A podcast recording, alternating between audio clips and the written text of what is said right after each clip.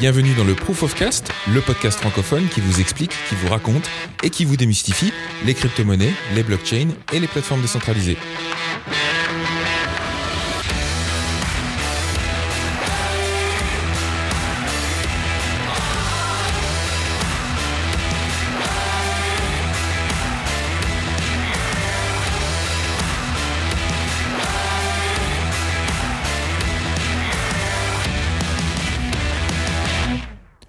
Bonjour à tous et bienvenue dans l'épisode 28 du Proof of Cast, le podcast francophone qui vous raconte, qui vous explique et qui vous démystifie les crypto-monnaies, la blockchain et les plateformes décentralisées.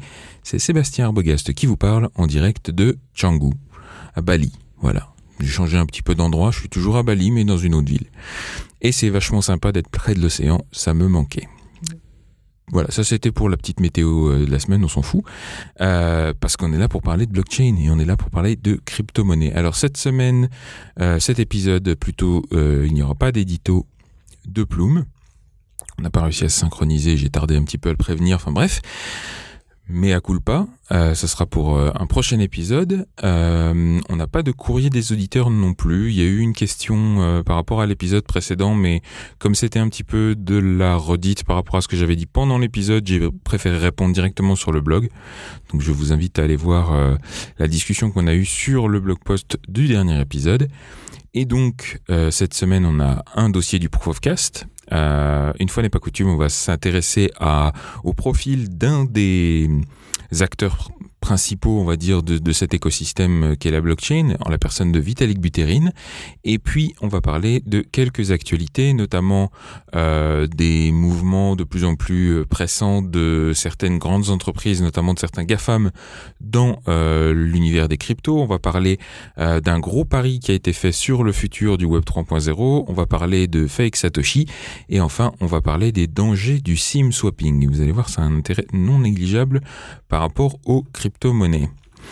Euh, mais comme je le disais, on va commencer cet épisode par le dossier du Proof of Cast. Alors, comme je vous l'avais présenté sur euh, le site sur lequel je vous avais demandé de répondre à quelques questions, histoire d'avoir des idées de sujets et de voir quels étaient les sujets les plus populaires, surtout euh, liés à tout cet univers, il y avait plusieurs catégories et une de ces catégories qu'on n'a pas encore abordées dans les, dans les dossiers du Proof of Cast, c'est celle des personnalités de l'écosystème. Je, trouve ça intéressant de temps en temps de faire le profil, de raconter l'histoire d'un des acteurs de ce monde-là. Euh, ça participe aussi à, aider à mieux le comprendre. Et euh, un des profils les plus euh, intéressants d'après vous, et celui qui a été le plus voté, euh, c'était celui de Vitalik Buterin, dont vous m'avez déjà entendu parler dans ce podcast si vous avez suivi les épisodes précédents. Et, euh, donc je trouvais particulièrement intéressant de couvrir ça euh, dans l'épisode de cette semaine. Alors, parlons un petit peu de notre ami Vitalik Buterin. Vitalik Buterin né en Russie en 1994. Euh, 1994 pour nos amis français, euh, d'un père informaticien. Euh, il grandit à Kolomna dans la banlieue de Moscou euh, jusqu'à l'âge de 6 ans. Ensuite, euh, ses parents déménagent au Canada, euh, à Toronto, euh, en 2000, donc euh, quand il a 6 ans, pour simplement trouver de meilleures opportunités de boulot, notamment pour le père qui est qui a une formation de développeur informatique et qui pense trouver de meilleures opportunités au Canada qu'en Russie. quand le petit Vitalik arrive au Canada, on se rend très vite compte qu'il est plutôt très intelligent, plutôt plus intelligent que la moyenne, et donc on le place assez tôt dans une classe plutôt d'enfants surdoués, on va dire, euh, où il montre un intérêt pour les maths, la programmation et l'économie. Voilà. À l'âge de 6-8 ans, quoi. Voilà, ça, se pose là déjà. En même temps, c'est à moitié surprenant euh, quand on connaît un petit peu le Lascar. Il s'avère que euh, l'école, ça le barbe assez vite, euh, et notamment euh, toute la partie sociale pour laquelle il n'est pas spécialement doué, hein, Pépère. Il a un petit problème avec tout ce qui est activité de groupe, interaction avec les autres et tout ça. Il est un petit peu en décalage, et on va comprendre pourquoi, et on, comprend pourquoi même aujourd'hui quand on le croise.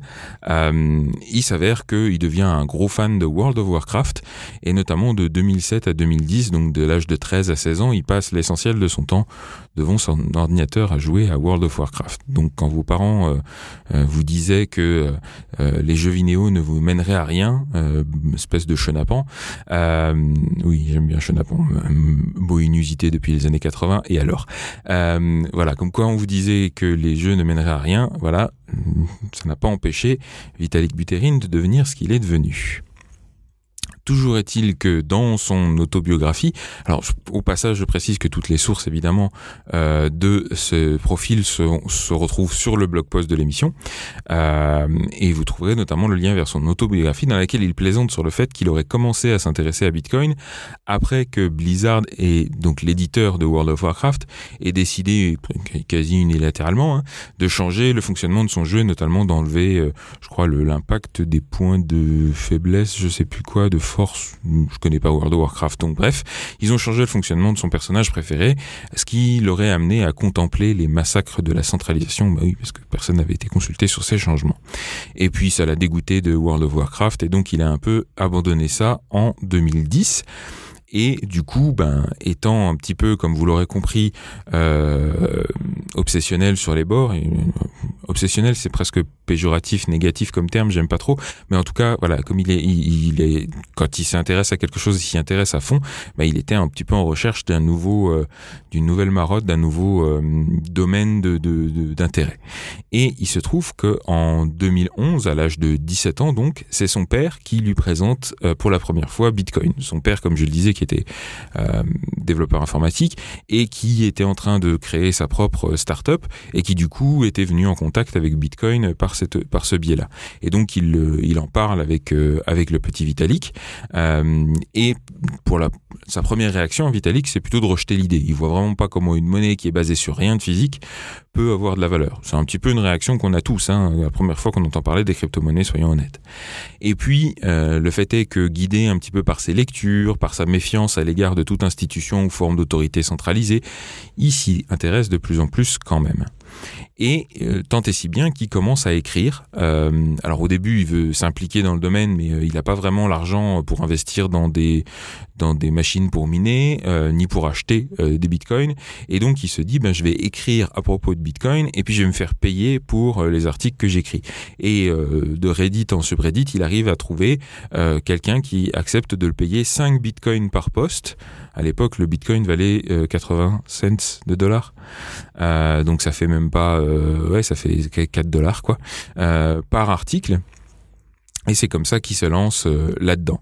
Et puis ces articles finissent par attirer l'œil d'un roumain qui trouve ça intéressant et avec qui ensemble il cofonde Bitcoin Magazine à la fin de 2011. Souvenez-vous, hein, enfin 2011 c'était hier, hein, c'était il y a 8 ans. Donc voilà, on parle de, cette histoire, ça fait, presque sourire. Bref, ils fondent ensemble Bitcoin Magazine, qui devient rapidement une référence euh, dans ce, petit écosystème à l'époque.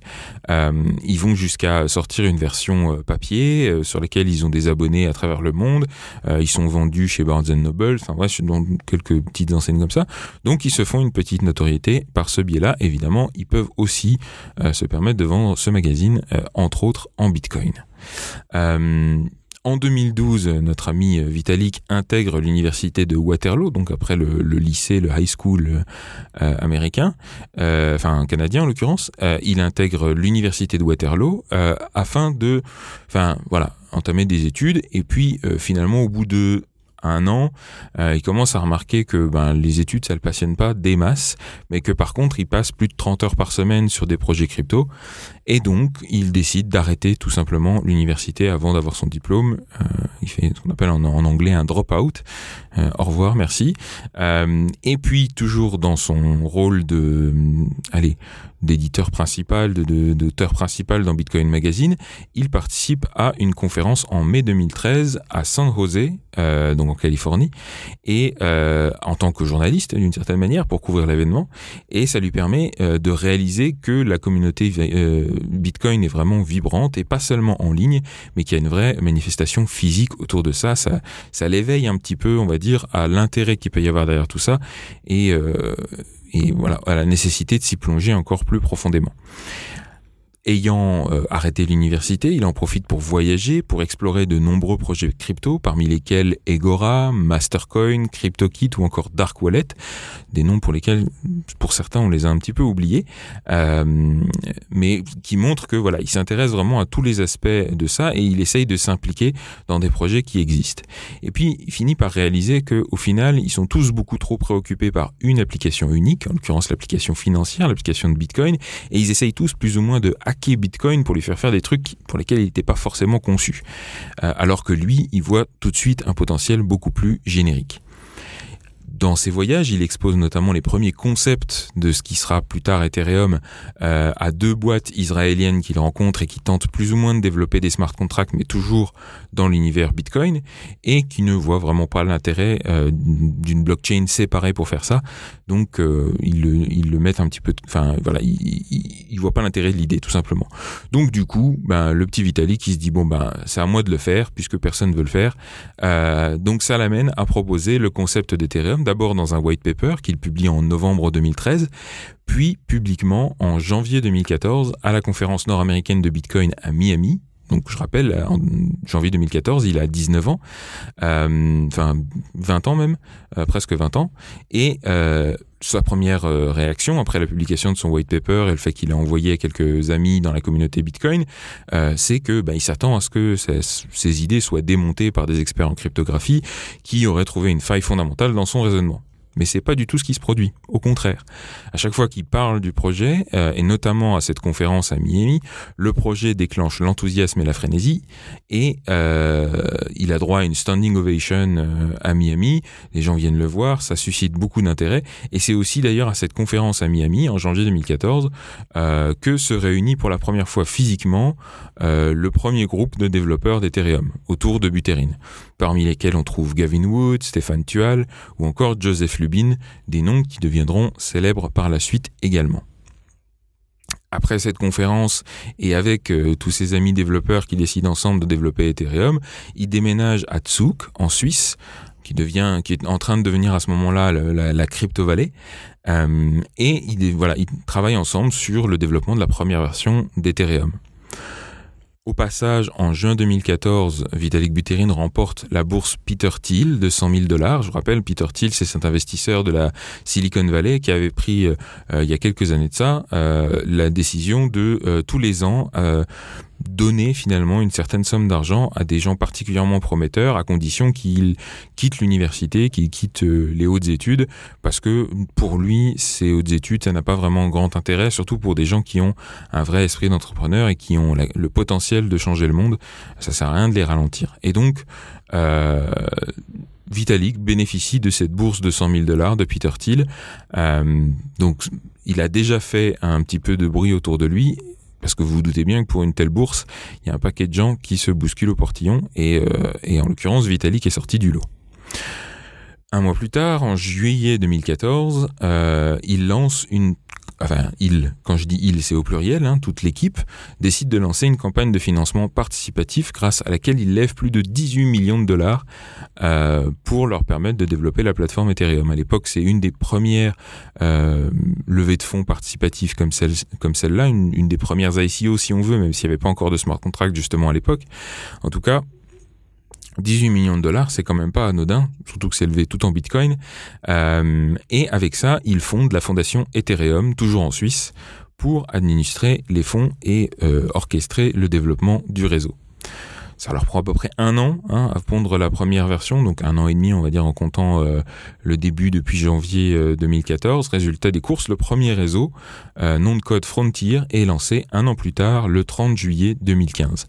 Je rappelle, à cette époque, Vitalik Buterin a alors 21 ans.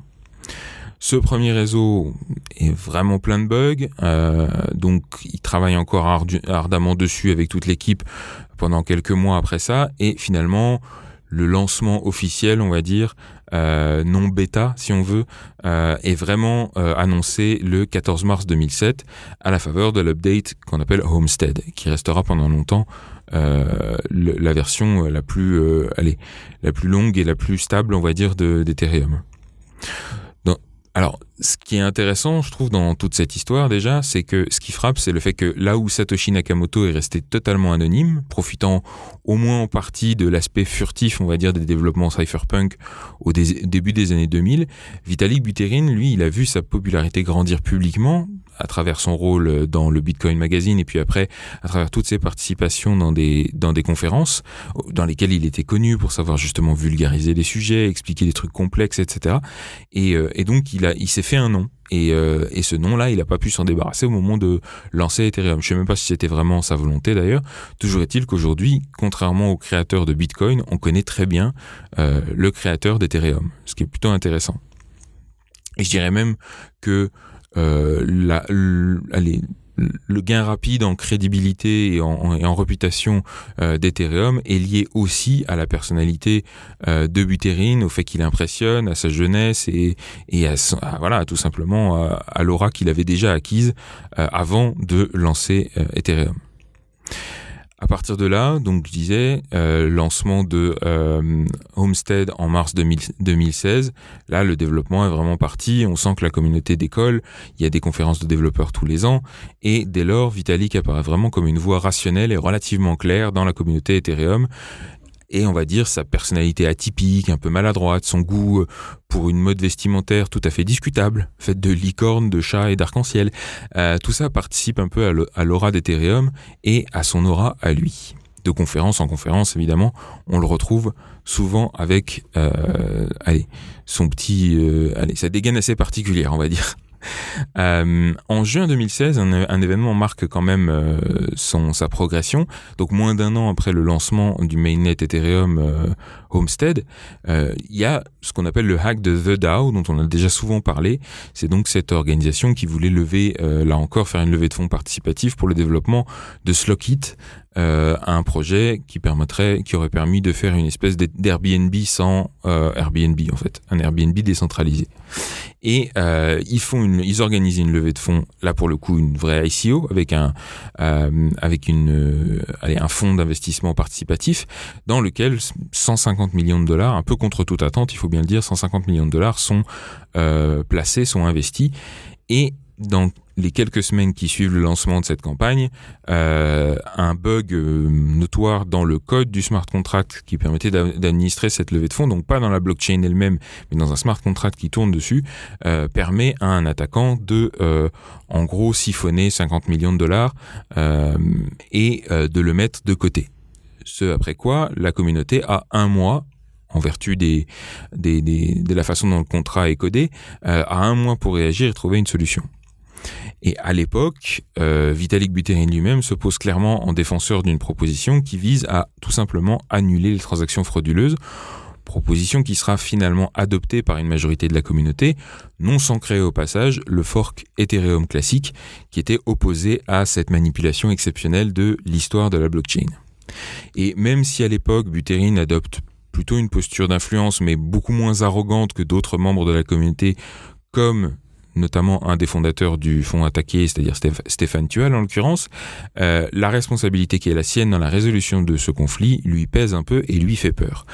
Dans les mois qui suivent, il annonce progressivement à plusieurs reprises vouloir jouer un rôle moins important dans les décisions stratégiques de cette sorte et prendre un peu de recul pour laisser la communauté s'auto-organiser sans dépendre autant de lui. Ce qui n'empêche pas qu'un an plus tard, en juin 2017, euh, une rumeur est lancé sur le réseau 4chan qui annonce tout simplement sa mort dans un accident de voiture. Et là, euh, pendant les quelques heures sur lesquelles le, doute planait un peu, parce qu'évidemment ça a été repris à droite à gauche, euh, dans tous les médias spécialisés, etc., un petit peu sensationnalistes, qui n'ont pas forcément vérifié l'info, bref, euh, pendant quelques heures, ben, on, assiste à une chute vertigineuse du cours de l'Ether, jusqu'à ce que euh, il ne publie, il ne publie pardon, un tweet devenu maintenant célèbre, où on le voit sur une photo posée avec, un, avec le numéro du dernier bloc, la date et je ne sais plus quoi, enfin bref, pour montrer qu'il est bien en vie. Euh, Toujours est-il que ça secoue un petit peu les consciences et sa conscience à lui aussi, où il se rend compte que vraiment il est trop euh, proéminent, il a trop d'importance pour cette communauté euh, et voilà, il, doit en toute logique s'effacer un peu pour laisser la place à d'autres et surtout pour éviter une centralisation de fait sur sa personne de sa création. Le fait est qu'aujourd'hui, Vitalik Buterin est toujours le directeur de la recherche de la fondation Ethereum. Euh, il travaille activement au développement d'Ethereum 2.0. Il participe toujours à de très nombreuses conférences où il est toujours aussi admiré et certains diraient même vénéré. Hein. On n'a pas, on n'a pas trop ce genre de figure, euh, euh créatrice du côté de Bitcoin. Donc, euh, on va dire que les gens se, se, vengent sur sur Buterin et euh, cette admiration contraste d'ailleurs avec l'absence totale de protection autour de lui. Je l'ai croisé à DEFCON Cancun il y a deux ans de ça maintenant presque deux ans, euh, et j'étais halluciné de le voir, euh, voilà, déambuler au milieu des couloirs et sans aucune forme de protection, sans un garde du corps qui aurait circulé même au loin derrière. Il est vraiment, alors, alors qu'il est relativement important et qu'il a toujours cette influence non négligeable. Et en même temps, vous l'aurez compris, de par sa personnalité atypique, moi personnellement, sans être euh, euh, psychologue ou quoi euh, ça ne m'étonnerait pas que Monsieur, comment dire, souffre d'un syndrome d'Asperger ou au moins d'une forme d'autisme de haut niveau qui expliquerait aussi son inconfort en public, etc. Mais ça n'empêche pas quand même de rester très accessible et de se prêter au jeu des selfies et des et des marques d'admiration comme ça. C'est assez drôle en même temps de sentir son, sa maladresse et son et son inconfort dans ces situations là. Toujours est-il que euh, voilà, il arrive toujours à expliquer euh, de manière aussi claire des concepts hyper complexes, ce qui n'est pas franchement une qualité partagée par beaucoup de ses collaborateurs. Oui, oui, Vlad Zamfir, c'est toi qu'on regarde. Et euh, voilà, aujourd'hui, il vit principalement à Singapour, apparemment, d'après les dernières nouvelles que j'ai pu lire, tout en continuant à voyager beaucoup, que ce soit pour collaborer avec la communauté mondiale d'Ethereum ou pour intervenir dans les conférences qui se multiplient de par le monde. Voilà, donc à suivre, hein, évidemment, il n'est pas mort le gaillard, loin de là. Euh, il a encore sa vie devant lui, je rappelle aujourd'hui, donc il a 25 euh, ans.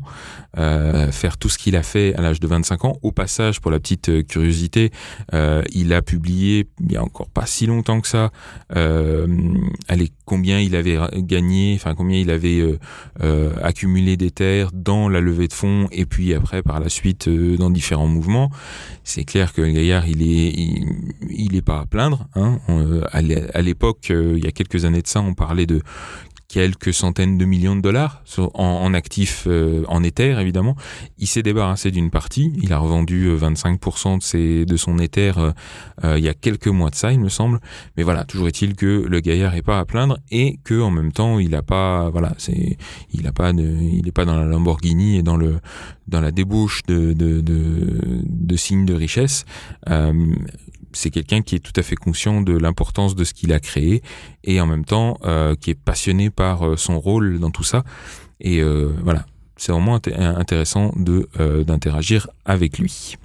Donc je vous invite à vous intéresser au Gaillard, évidemment, à consulter tous les liens que je vous ai mis euh, dans le blog post de l'émission, que j'ai consulté pour pouvoir euh, réaliser ce profil.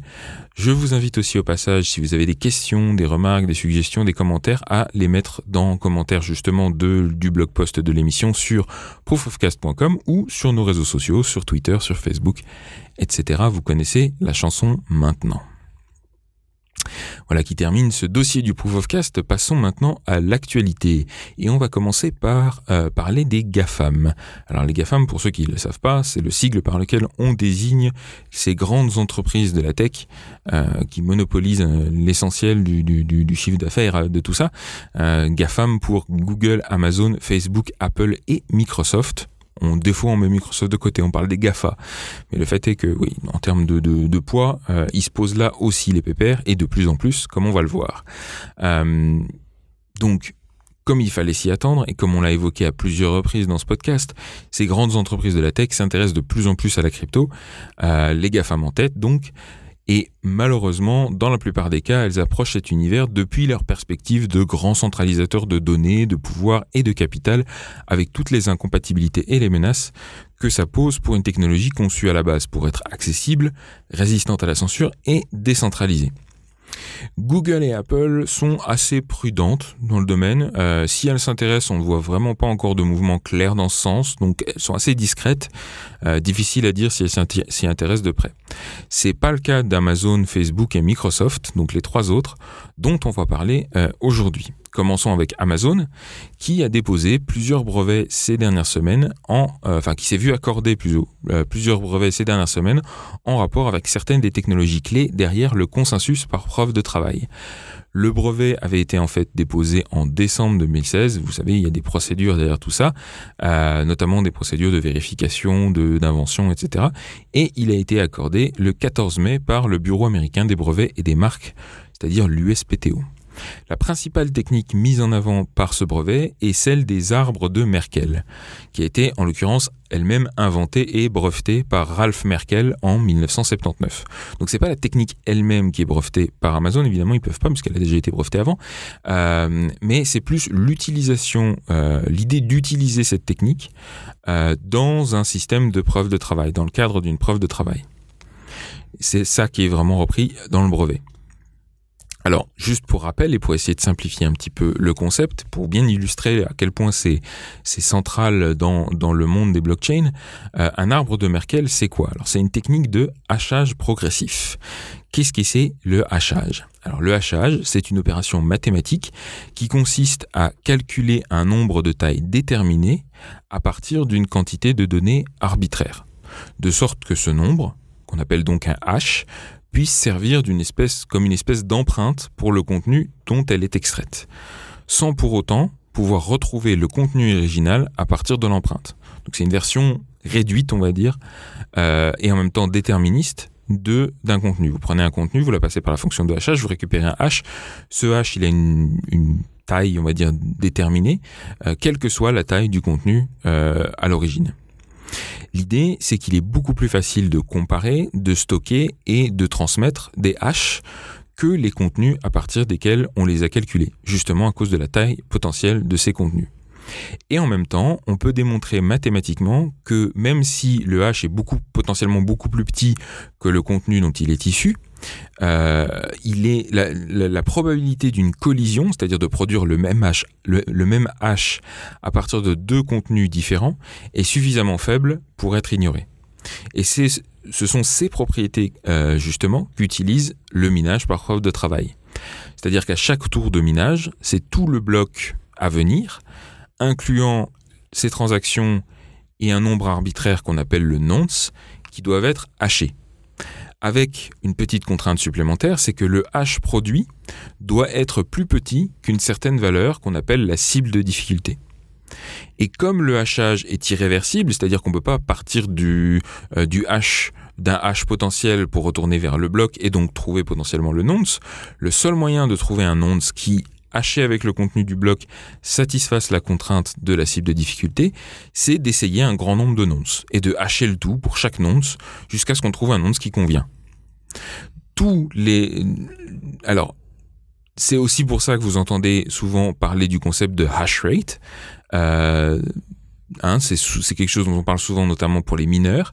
L'idée, c'est que plus le hash rate d'une machine est grand, plus elle peut essayer de nonce et donc faire le hachage, euh, souvent euh, à grande fréquence par unité de temps.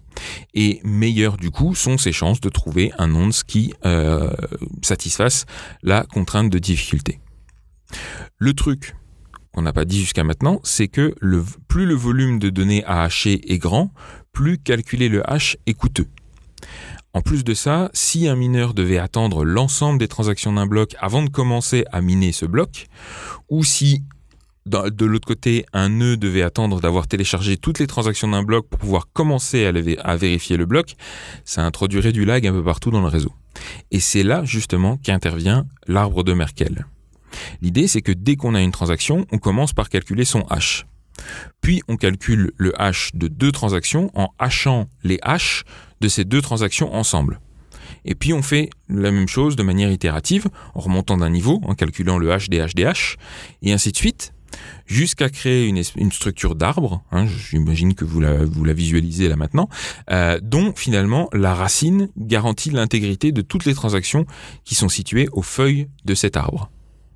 Et l'idée, c'est que si vous modifiez la moindre de ces transactions aux feuilles, par effet de domino, ça invalide aussi la racine. Donc, quand, on dit qu'un mineur hache les transactions d'un bloc, en fait, il hache la racine de Merkel des transactions avec les autres données du bloc. Et c'est beaucoup plus efficace comme ça, puisque comme je le disais, la, taille des données à hacher a un gros impact sur la rapidité de ce hash. Et donc, à cause de toutes ces propriétés, ces arbres de Merkel sont omniprésents euh, dans les blockchains, qu'il s'agisse d'ailleurs de Bitcoin ou d'Ethereum, où d'ailleurs chaque bloc intègre même trois arbres de Merkel, qui sont même une sous-famille des arbres de Merkel qu'on appelle les arbres Patricia. Je vous, passe les, je vous passe les détails du machin, mais en gros, vous avez un arbre qui permet de euh, garantir l'intégrité des transactions, un arbre pour l'état des smart contracts, et un troisième pour les logs, c'est-à-dire les événements émis par les smart contracts. Donc encore une fois, tout ça illustre le fait que les arbres de Merkel sont partout dans les blockchains et notamment dans la preuve de travail. Et c'est pour ça, justement, que ce brevet d'Amazon est à la fois énigmatique et un peu effrayant pour les cryptos. On se demande, est-ce qu'Amazon pourrait se lancer dans du patent trolling vis-à-vis des blockchains qui menaceraient de trop près euh, ses intérêts sous le seul prétexte qu'elles utilisent des arbres de Merkel pour leur preuve de travail? En tout cas, tout ça est encore une raison de souhaiter l'avènement d'algo de consensus comme la preuve d'enjeu, par exemple, qui ne dépendent pas de ces techniques. Il n'y a pas vraiment d'arbres de Merkel dans... Euh, enfin, si, mais ils sont peut-être, je vais pas m'avancer là-dessus, mais en tout cas, euh, ils sont beaucoup moins euh, proéminents, beaucoup moins importants que dans le cadre de la preuve de travail. Donc là, on parlait d'Amazon. Euh, c'est pas les seuls à se à faire beaucoup de bruit autour de tout ça. On va parler maintenant de Facebook, euh, qui a également fait beaucoup de bruit ces dernières semaines, avec entre autres l'embauche de certains anciens spécialistes de la compliance chez Coinbase et euh, d'autres événements marquants comme par exemple la création de la société Libra Networks en Suisse le 2 mai en l'occurrence, euh, dont ils sont euh, l'actionnaire principal et, majoritaire, il me semble. Euh, l'objet social de la société est assez vague. Hein. L'idée, c'est de fournir des services financiers et technologiques et développer les logiciels et matériels associés. Dans le genre vague, ça se pose là. mais bon, pour la plupart des observateurs, il ne fait aucun doute que cette société est liée au projet nom de code Libra qui voilà qui, anime certaines divisions de, de, Facebook en ce moment pour le développement de ce qui devrait être une stablecoin indexée sur le dollar et destinée au paiement entre utilisateurs sur le réseau social. Le fait est que euh, du coup ces projets et le bruit que ça fait autour commencent à inquiéter un petit peu le Congrès américain pour moi à juste titre quand même, quand on connaît la réputation de Facebook et son historique euh, quand il s'agit de protéger les données de ses utilisateurs, c'est-à-dire assez peu finalement. Euh, et en plus de ça, un dossier euh, de la BBC donne un peu plus de détails ces derniers jours à propos d'une crypto-monnaie qui pourrait s'appeler le Global Coin et qui pourrait être lancée en 2020 dans une douzaine de pays avec des premiers tests dès la fin de l'année 2019. À côté de ça, apparemment, Facebook serait déjà en discussion avec le ministère des Finances américain, le, ministère du Trésor, euh, le gouvernement de la Banque d'Angleterre, Visa, Mastercard et même plusieurs échanges, dont Coinbase et, plus surprenant, Gemini. Un Gemini ou Gemini, si vous voulez en français, euh, c'est un échange assez euh, fortement régulé, donc très bien cadré, mais qui a la particularité d'avoir été fondé par les frères Winklevoss. Vous savez, les vrais inventeurs de Facebook qui se sont battus en justice avec euh, avec euh, Zuckerberg pendant des années avant de récupérer quelques dizaines de millions. Et ben ces dizaines de millions, ils les ont réinvestis dans les cryptos, dans le Bitcoin et maintenant dans cette plateforme d'échange qui se retrouve à devoir discuter avec Facebook par rapport au lancement prochain d'une crypto-monnaie. Ah, l'ironie. C'est magnifique.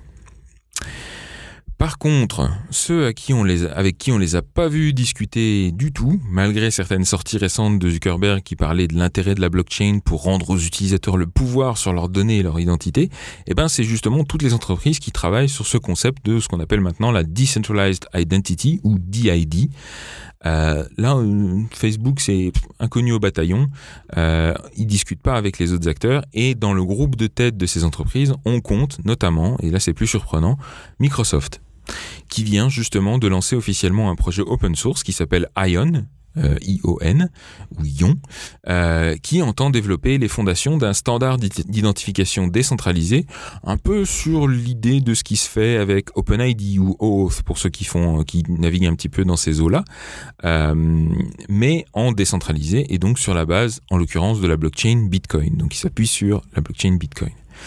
Euh, cette initiative n'est définitivement pas la première du genre. Hein. On, a, déjà parlé dans d'autres épisodes euh, d'autres initiatives en rapport avec tout ça.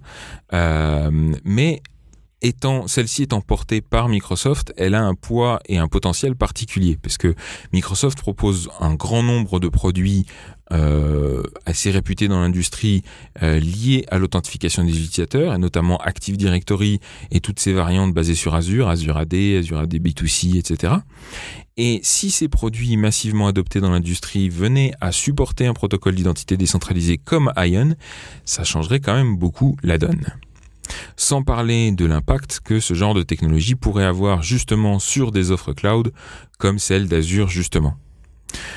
Pour l'instant, Ion ne tourne que sur un réseau de test de Bitcoin, mais pourrait passer sur le réseau principal dès l'année prochaine.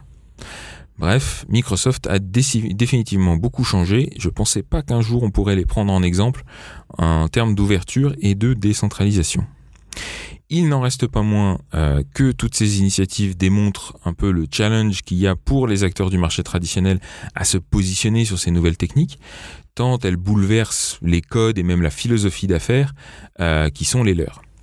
Et à ce titre, je ne peux que vous recommander la lecture d'un excellent édito dans Coindesk de Maya Vujinovic, euh, qui souligne très justement que le principal obstacle à l'adoption massive des blockchains et des crypto-monnaies n'est pas vraiment technique, mais plutôt humain et idéologique. Et vraiment, cet article est bien fait.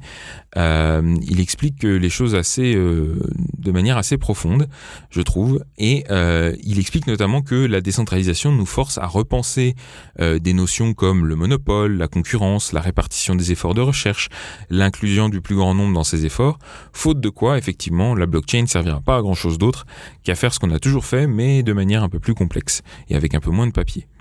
Mais dans cet univers, plus que dans tout autre, il faut réfléchir à partir des premiers principes, tenter d'oublier ce qu'on prend pour acquis et réinventer des modèles qui, il faut pas l'oublier, n'ont rien de naturel pour commencer et qui peuvent donc être reconstruits de zéro et qui doivent même l'être si on veut vraiment passer à l'étape suivante de notre évolution en tant que société. Donc je vous invite vraiment à lire cet article, il est assez bien foutu et il illustre encore une fois des choses que j'ai dit et répétées euh, dans ce podcast à de nombreuses reprises. Donc voilà pour ce petit résumé des dernières euh, avancées dans le monde corporate et son contact avec les vrais blockchains.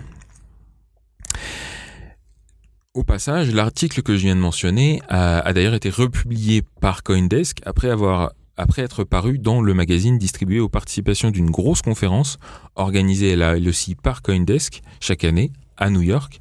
Donc là, c'était du 13 au 15 mai dernier, la conférence Consensus 2019 conférence au cours de laquelle euh, deux grands noms de la blockchain ont enfin défini les termes d'un pari qu'ils avaient engagé euh, lors de l'édition de l'année dernière, l'édition 2018 de l'événement.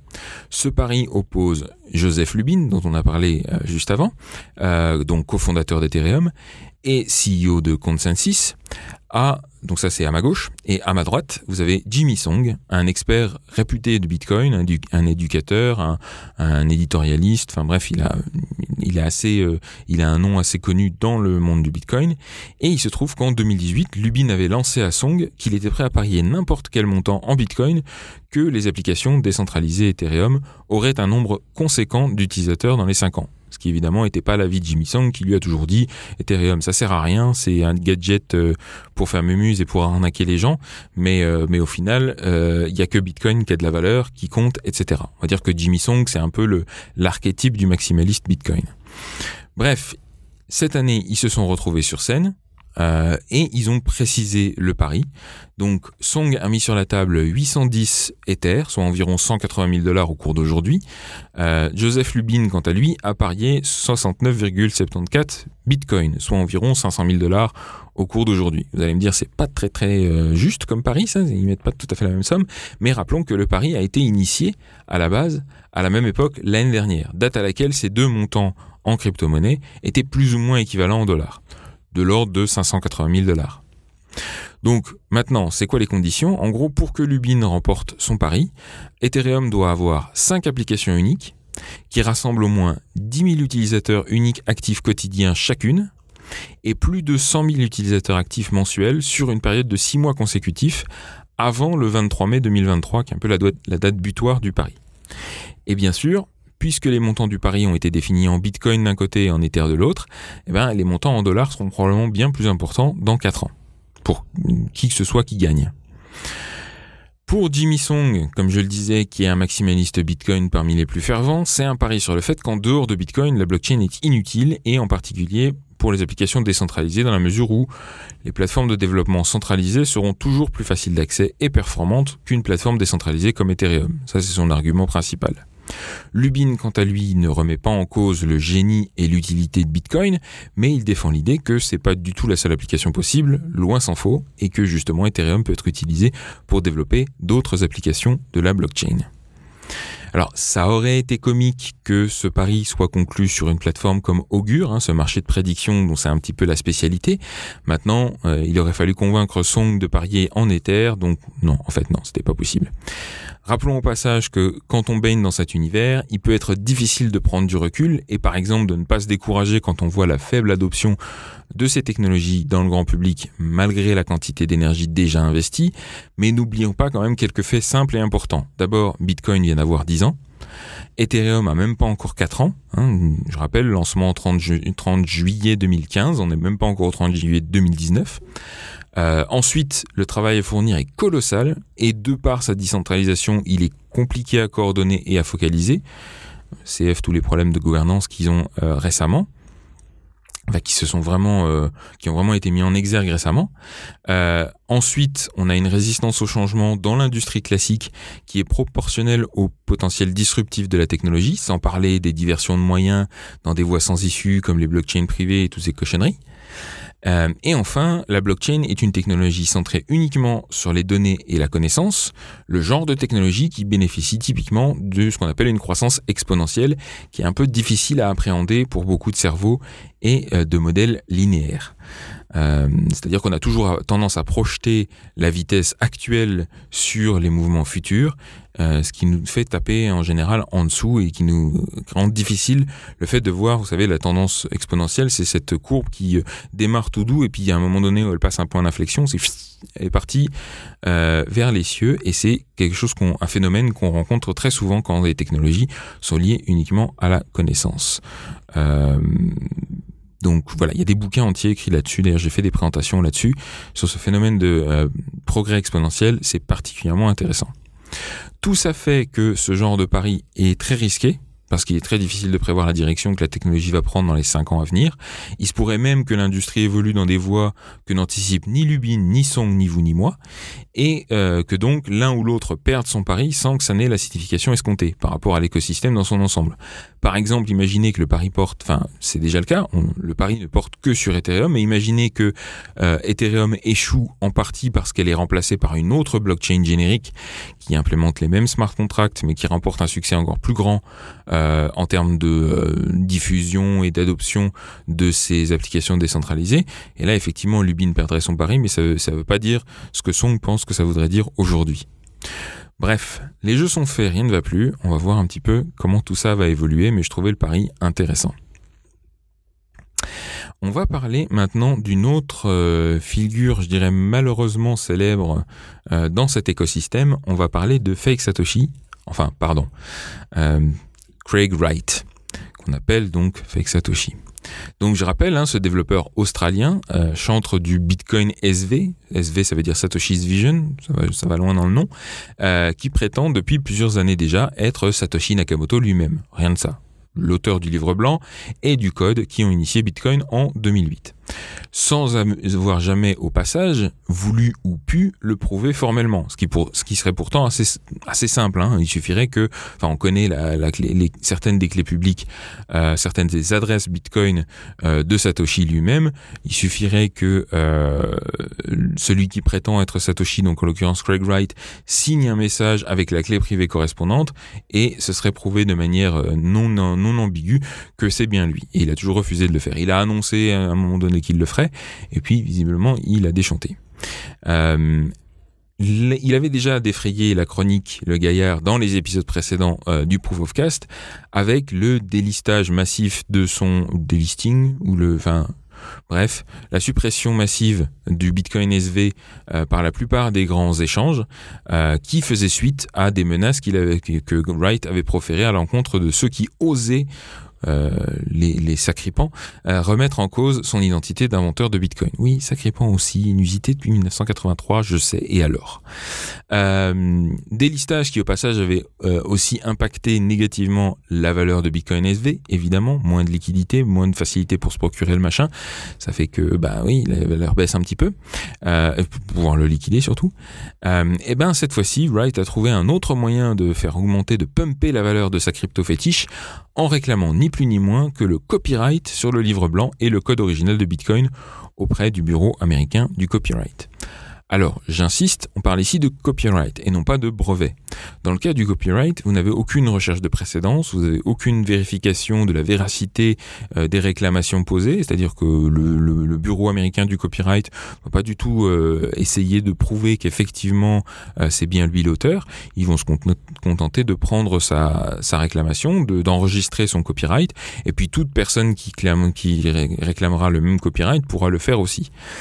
Par contre, c'est une condition préliminaire à tout procès euh, en euh, copyright infringement, c'est-à-dire en, euh, oui, enfin toute personne qui voudrait aller intenter un procès à n'importe quelle entité qui enfreindrait ses droits d'auteur doit d'abord enregistrer ses droits d'auteur et c'est ce qu'a c'est ce qu'a fait Craig Wright avec le white paper Bitcoin et le code qui va avec.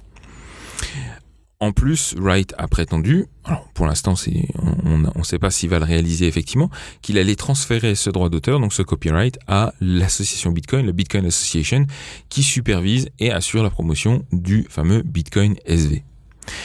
Évidemment, vous vous en doutez, suite à cette actualité, le cours du BSV s'est envolé, hein, plus de 200% sur certaines plateformes d'échange, passant d'environ 60 dollars à presque 200 dollars dans certains cas.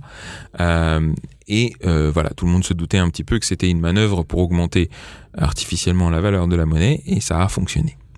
Dans un sens, c'est un pari malin pour Wright, parce que au-delà du pump de son propre compte en BSV, euh, si on considère uniquement la théorie des jeux, soit il est vraiment Satoshi, admettons, il l'a pas prouvé parce qu'il avait pas envie, il s'était mal levé le matin, je sais pas quoi. C'est pas, c'est vraiment lui Satoshi. Alors quoi qu'il arrive, il devrait être en mesure de tenir son copyright dans n'importe quel procès. Et donc du coup, la question de qui est Satoshi serait réglée une bonne fois pour toutes, et euh, le monsieur serait riche.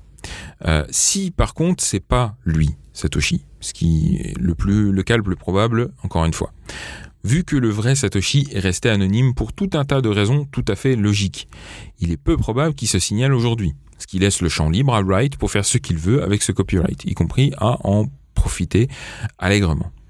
Et si jamais ce copyright finit par forcer le vrai Satoshi à sortir de son trou et à prouver que c'est lui et que c'est pas Wright, alors c'est sûr, ça va faire un petit peu mal à l'ego de Wright. Mais d'un autre côté, il pourra se vanter d'être celui qui a fait sortir le vrai Satoshi de son trou.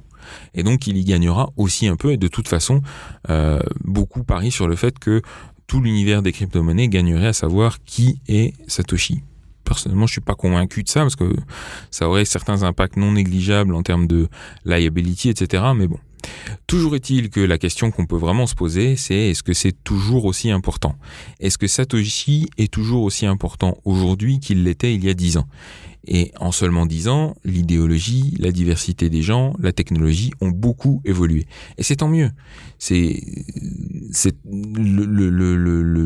le monde n'a qu'à gagner de l'évolution de cette technologie. Et une approche complètement conservatrice comme celle de Wright qui n'arrête pas de dire oui mais Bitcoin est en train de changer, il devrait pas, ça devrait rester la vision originale, etc. Bah, c'est généralement assez risqué dans un mouvement d'innovation aussi disruptif.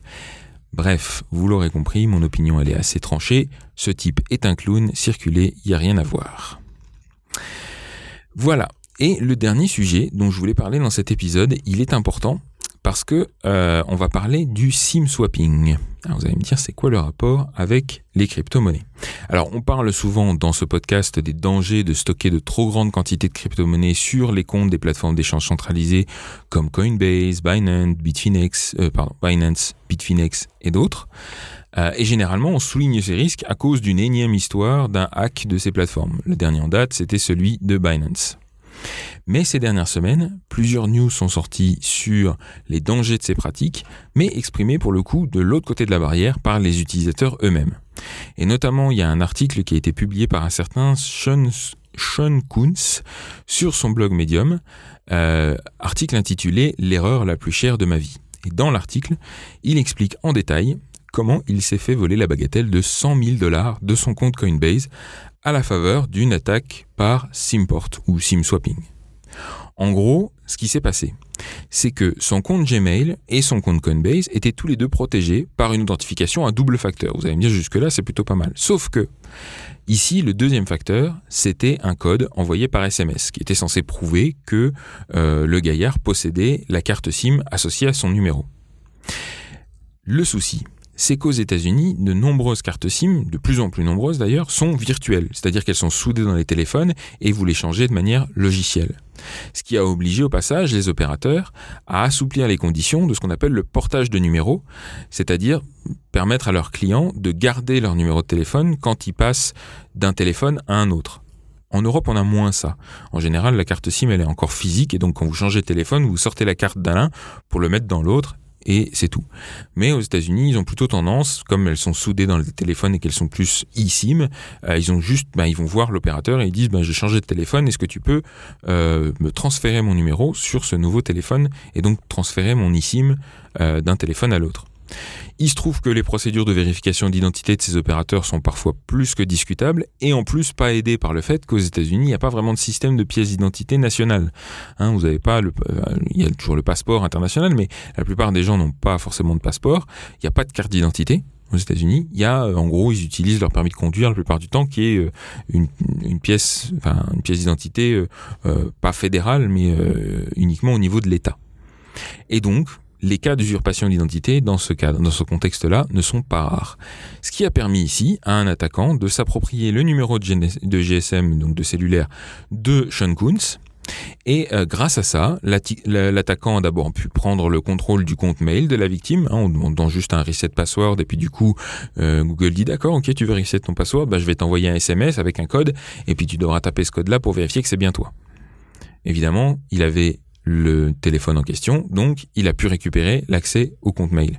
Après quoi, il a changé le, mot de passe du compte mail, donc le, vrai Sean Kuntz a perdu l'accès à son compte mail, et maintenant que le gars avait l'accès au compte mail et au deuxième facteur par SMS, eh ben il a pu aller donc déjà se rendre compte en lisant un petit peu les mails que euh, Sean Kuntz avait un compte Coinbase, à se rendre sur son compte, ce compte Coinbase, à refaire un forgot password avec la combinaison du mail et du facteur par SMS. Eh ben, il a réussi à prendre le contrôle du compte Coinbase et devinez quoi? Eh ben ouais, à purger le compte purement et simplement, euh, sur lequel résidait quand même la bagatelle encore une fois de 100 000 dollars. Et pendant tout le processus, qui n'a pris que deux jours en tout et pour tout, eh ben, la victime, elle a perdu le signal sur son GSM. Bah oui, forcément, quand tu transfères le numéro d'un téléphone à l'autre, bah, tu perds le signal, enfin, tu perds la couverture réseau sur l'ancien. Pour autant, tout ce qu'il a fait, c'est qu'il est allé voir son opérateur. Il a dit oh quand même, il y a eu un glitch, c'est pas normal. Et il a aussi euh, perdu l'accès à son compte mail à plusieurs reprises, mais ni lui ni l'opérateur n'ont cherché plus loin. Ils ont simplement attribué ces problèmes à des glitches techniques. Ils ont réinitialisé la SIM et puis voilà. Donc voilà, euh, le résultat des courses, c'est que le gaillard, euh, en seulement deux jours, il a perdu probablement toutes ses économies qu'il avait euh, sagement laissées chez Coinbase. Et alors, on peut quand même souligner le courage de la victime, en l'occurrence, qui a partagé ce qui doit quand même être une histoire assez honteuse pour lui, il le dit lui-même, hein, mais qui est là clairement pour servir à éduquer les utilisateurs de ces plateformes. Donc c'est quand même un effort louable, on va dire. Sans parler de ce que ça souligne quand même, au-delà de l'imprudence et de l'absence totale de, sécurité de, de l'ami Sean Kunz, ça souligne aussi la stupidité des opérateurs télécoms qui n'ont même pas pris euh, la peine de vérifier correctement l'identité de l'attaquant avant de transférer euh, son numéro de téléphone et la SIM qu'elle est avec. Bref, c'est effectivement une leçon qui coûte très cher, mais quand même moins cher que ce qu'elle aurait pu coûter à un autre investisseur, qui s'appelle Michael Turpin, qui pour sa part s'est fait voler avec une attaque similaire par SIM swapping, euh, la bagatelle de 23,8 millions de dollars. Ouh, nous avons un gagnant. Euh, en crypto, donc, euh, sur une plateforme d'échange là aussi. Lui, évidemment, vu les montants impliqués, peut-être, allez, des couilles un petit peu plus euh, affirmées ou non juste une, armée d'avocats. Bref, lui, il est allé au tribunal. Euh, il a porté plainte, euh, en l'occurrence contre un gaillard qui a été identifié et arrêté, qui s'appelle Nicolas Struglia, 21 ans, s'il vous plaît, qui n'en était visiblement pas à son coup d'essai. Il a été arrêté après, je crois, avoir volé comme ça les fonds de six personnes en tout. Et euh, après plus d'un an de procédure, le tribunal a condamné Truglia à payer la bagatelle de soi. Il faut que j'arrête de dire la bagatelle. À, payer 75,8 euh, millions de dollars à Turpin en dommages euh, punitifs et compensatoires. Donc c'est beaucoup plus que la somme qui a été volée à la base, mais bon en même temps le cours du Bitcoin a un peu changé. Je suis pas sûr qu'en un an il ait augmenté autant, non il a plutôt diminué. Enfin bref. Toujours est-il que euh, ça va lui faire mal. Euh, à noter que Terpin avait également porté plainte justement contre AT&T, donc son opérateur télécom, pour n'avoir pas correctement vérifié l'identité de son attaquant au moment du SIM-port.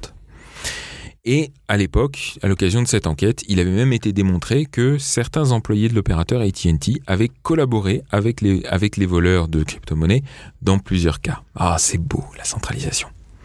Bref, deux histoires qui nous poussent encore et toujours à souligner quelques pratiques importantes, que ce soit d'ailleurs avec, avec vos crypto-monnaies ou avec votre identité en ligne en général. Hein. je donne aussi de temps en temps des présentations sur ce que j'appelle l'hygiène numérique et euh, ça s'applique particulièrement dans ce cas-là. Donc, on rappelle, activez systématiquement l'authentification à double facteur sur tous les comptes que vous utilisez pour récupérer vos mots de passe, hein, avec lesquels vous pouvez faire des resets de password, donc Gmail et autres. Euh, activez la même authentification à double facteur sur tous les comptes que vous utilisez à des fins d'identification, comme par exemple vos comptes sociaux, Twitter, Facebook, vous savez, Facebook Connect, tous ces trucs-là. Ça aussi, c'est important. Et, alors on l'a dit, l'authentification à double facteur, ça fait partout, ça fait pas tout, pardon. Euh, et essayez de désactiver euh, le double facteur par SMS préférez plutôt utiliser le double facteur par application, comme notamment Google Authenticator, ou par système d'exploitation, comme le propose par exemple Apple ou Google avec son Android, euh, c'est-à-dire de recevoir en gros le code via euh, le système d'exploitation de votre téléphone lui-même. Voire même, ce qui est encore le plus sûr, c'est avec une clé physique. Il existe des clés comme ça qui permettent de faire de la double authentification et qui sont supportées par de plus en plus de ces systèmes aussi. Quoi qu'il arrive, sortez votre crypto-monnaie de vos comptes d'échange et stockez-les offline, soit sur des wallets hardware, soit sur du stockage à froid. Ne laissez jamais traîner votre GSM hors de votre vue. Hein. On peut dire qu'en Europe, on est un petit peu plus protégé parce qu'on a moins de eSIM. N'empêche que si quelqu'un vous, pique votre téléphone pendant que vous êtes aux toilettes et a le temps de cloner votre euh, carte SIM, eh ben, vous vous retrouvez avec le même genre de problème. Surtout si vous venez de crâner sur le fait que vous aviez gagné 100 euh, 000 dollars euh, en Bitcoin récemment. Hein Donc voilà, pensez à ça aussi. Si vous constatez des mouvements suspects, genre une perte d'accès à un compte mail, une perte de service sur votre GSM, tout ça, bah, affolez-vous tout de suite. Mettez pas forcément ça sur le compte d'un glitch informatique. Et bien sûr, utilisez quoi qu'il arrive un gestionnaire de mots de passe pour générer et retenir des mots de passe compliqués pour tous vos comptes. Ça, ça mange pas de pain, c'est même indispensable. Je ne saurais que recommander cette solution One Password, LastPass, euh, Dashlane, ce que vous voulez, mais ne n'utilisez plus le même mot de passe sur tous vos comptes et surtout pas un mot de passe à la passe 1, 2, 3, 4. Sinon, ça peut coûter cher, de l'ordre de 100 000 dollars à 23,8 millions. Voilà, voilà, tout ça conclut cet épisode 28 du Proof of Cast. Euh, on va donc euh, se donner rendez-vous pour l'épisode 29. Euh, en attendant, je rappelle au passage que si vous voulez poser des questions, nous faire part de vos remarques, euh, suggestions et, demandes de précision, ben, n'hésitez pas à le faire en commentaire sur le proofofcast.com ou sur nos réseaux sociaux, le Twitter, le Facebook, tout ça. Vous connaissez la chanson maintenant. Euh, n'oubliez pas aussi que euh, vous pouvez me retrouver sur euh, mon Twitter perso, SRBogast, ou sur le Twitter de Chain Skills aussi. et puis aussi dans le podcast Les Technos, où on traite des technos, justement de la technologie, de manière assez régulière. Si vous êtes développeur et que vous voulez apprendre à développer des smart contracts sur Ethereum, c'est toujours sur Udemy que ça se passe avec le code Proof of Cast qui vous permet d'avoir accès au cours pour la modique somme de 10 euros. Et euh, si vous voulez soutenir l'émission financièrement, je vous rappelle au passage que vous pouvez envoyer vos petits dons en Ether à l'adresse proofofcast.eth. Prochain épisode, comme je le disais, l'épisode numéro 29 qui sera diffusé donc le 8 juin prochain. N'hésitez pas en attendant à nous laisser euh, vos petites reviews sur iTunes et compagnie, ça nous aide à diffuser le podcast. Et je vous remercie en attendant d'avoir écouté jusqu'ici. À bientôt et au revoir.